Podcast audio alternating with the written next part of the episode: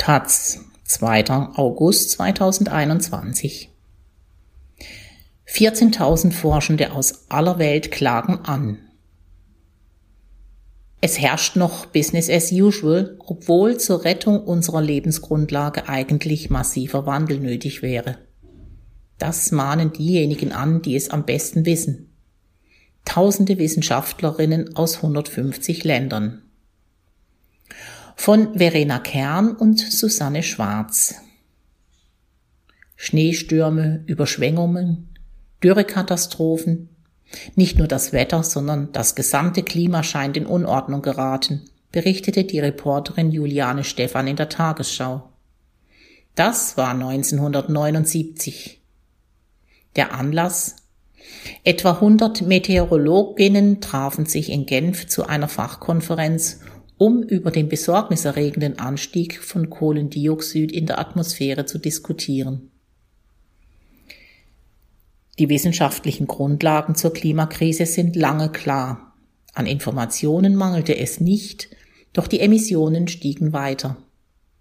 Fast 14.000 Wissenschaftlerinnen aus 150 Ländern haben nun einen Aufruf unterschrieben, in dem sie einen Klimanotstand ausrufen vor unsäglichem Leid durch die Klimakrise warnen und einen grundlegenden Wandel fordern. Der Aufruf war ursprünglich 2019 im Journal Bioscience erschienen, damals schon mit 11.000 Unterschriften. Darin wandten sich die Wissenschaftlerinnen an die Öffentlichkeit um auf sehr beunruhigende Trends und geringe Fortschritte der Menschheit bei der Bekämpfung des Klimawandels aufmerksam zu machen.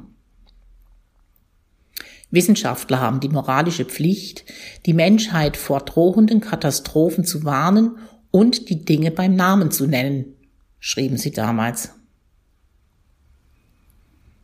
Seit 40 Jahren hätten Klimaforscherinnen auf Konferenzen und Gipfeln vor dem Klimawandel gewarnt. Und trotzdem seien die CO2-Emissionen immer nur gestiegen, hieß es in dem Aufruf.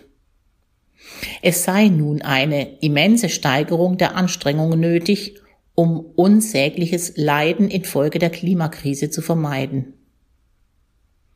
Inzwischen haben über 2800 weitere Wissenschaftlerinnen den Aufruf unterzeichnet, der in der vergangenen Woche in aktualisierter Form erschien. Seit Veröffentlichung des ersten Appells sei es zu einem beispiellosen Anstieg klimabedingter Katastrophen gekommen, heißt es in dem neuen Aufruf.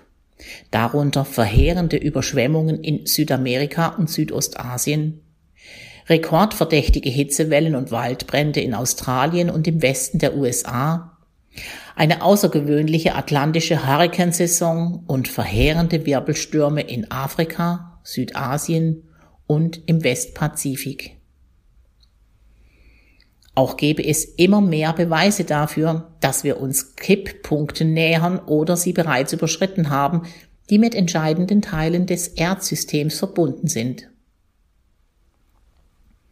Als Beispiele nennen die Wissenschaftlerinnen die westantarktischen und grönländischen Eisschilde, die Warmwasserkorallenriffe und den Amazonas-Regenwald. Kipppunkt heißt, diese Elemente des Erdsystems, die durch die Erderhitzung nach und nach destabilisiert werden, könnten sich ab einer bestimmten Schwelle unumkehrbar verändern und die Klimakrise aus dem Ruder laufen lassen. Das kommt dem Verfall eines Organs gleich. Bluthochdruck kann Herz und Kreislauf über Jahre immer mehr belasten und graduell schwächen bis es irgendwann zum Herzinfarkt kommt. Alarmierende Zeichen im Klimasystem sehen die Forschenden in vielen Bereichen. Laut neuen Daten erreichen die drei wichtigen Treibhausgase Kohlendioxid, Methan und Lachgas sowohl 2020 als auch 2021 neue Jahresrekorde bei den atmosphärischen Konzentrationen. Im April 2021 erreichte die Kohlendioxidkonzentration 416 ppm Teile pro Million, die höchste jemals aufgezeichnete monatliche globale Durchschnittskonzentration. Das Jahr 2020 war das zweitwärmste Jahr in den Aufzeichnungen. Die fünf wärmsten Jahre traten alle seit 2015 auf.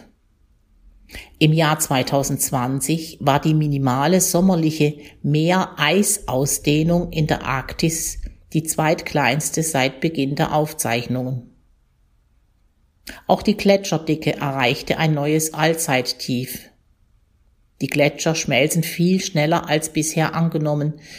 Sie verlieren pro Jahr 31 Prozent mehr Schnee und Eis als noch vor 15 Jahren. Sowohl die im Ozean gespeicherte Wärme als auch der Meeresspiegel haben neue Rekorde erreicht.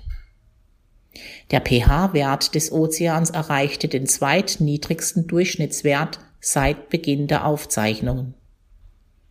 Der jährliche Waldverlust im brasilianischen Amazonasgebiet nahm 2019 und 2020 zu und erreichte mit 1,11 Millionen zerstörten Hektar ein Zwölf-Jahreshoch.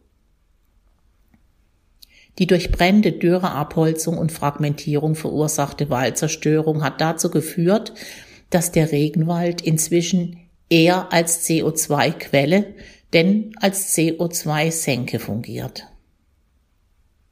Bislang kritisieren die Forschenden, betreibe die Menschheit immer noch Business as usual. Der Ernst der Lage sei noch nicht erkannt. Die Corona-Pandemie habe gezeigt, dass selbst kolossale Reduzierungen von Verkehr und Verbrauch nicht annähernd ausreichen und dass stattdessen transformative Systemänderungen erforderlich sind, die über der Politik stehen müssen. Mehr denn je sei ein wirklich grundlegender Wandel nötig, um das Leben auf der Erde zu schützen und so viele planetare Grenzen wie möglich einzuhalten, schließen die Wissenschaftlerinnen ihren Aufruf. Wir müssen uns jetzt als globale Gemeinschaft mit einem gemeinsamen Sinn für Dringlichkeit, Zusammenarbeit und Gerechtigkeit zusammenschließen.